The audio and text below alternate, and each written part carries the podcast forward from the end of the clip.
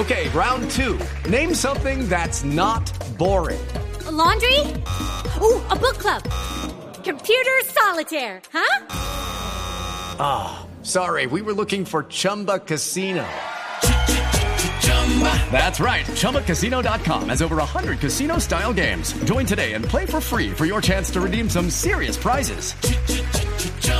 ChumbaCasino.com. No purchase necessary. Where prohibited by law. 18 plus terms and conditions apply. See website for details.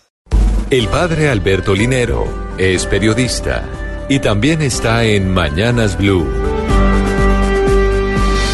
6 de la mañana a 38 minutos. La historia de la cocaína no está ligada a Colombia.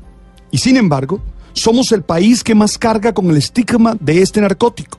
Prohibido en buena parte de los países de Occidente tras los tratados que dieron fin a la Primera Guerra Mundial. Con una historia de más de 800 años, las plantas de coca fueron usadas por los pueblos originarios de los Andes para mejorar su respiración en las alturas de la cordillera.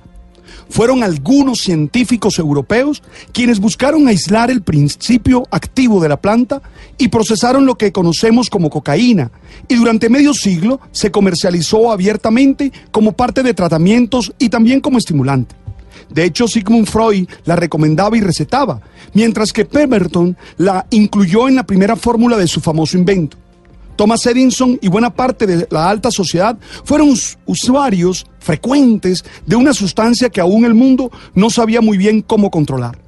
Con la prohibición aparece el tráfico clandestino y la ilegalidad hace que la cocaína no solo sea un peligroso narcótico, sino un lucrativo negocio. Y entonces allí, a finales de los 70, durante toda la década de los 80 y buena parte de los 90, fueron los carteles colombianos los que suplieron la de mayor demanda de los países del norte y provocaron en nuestro suelo el caos que ya conocemos y hemos vivido de memoria la ofensa de Ursula Carlson, la comediante australiana que intentó un mal chiste relacionado a nuestros jugadores con la cocaína, no solo es un atrevimiento, sino una demostración de cruel ignorancia. Aquel polvo blanco no es nuestro invento, ni ha sido nuestra fuente de entretenimiento, sino ante todo un combustible de nuestras peores tragedias.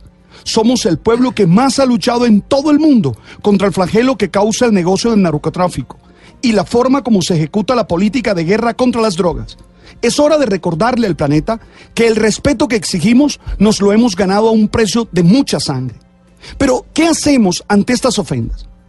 Seguro que nos indignamos, seguro que protestamos, pero también tenemos que ser capaces de entender la ignorancia de quienes lo dicen y luchar por hacer que cada vez nuestro comportamiento social esté marcado por valores y manifestaciones positivas que hagan entender al mundo que somos mucho más que eso que ellos señalan, sabiendo que siempre hay algunos que solo ven lo negativo.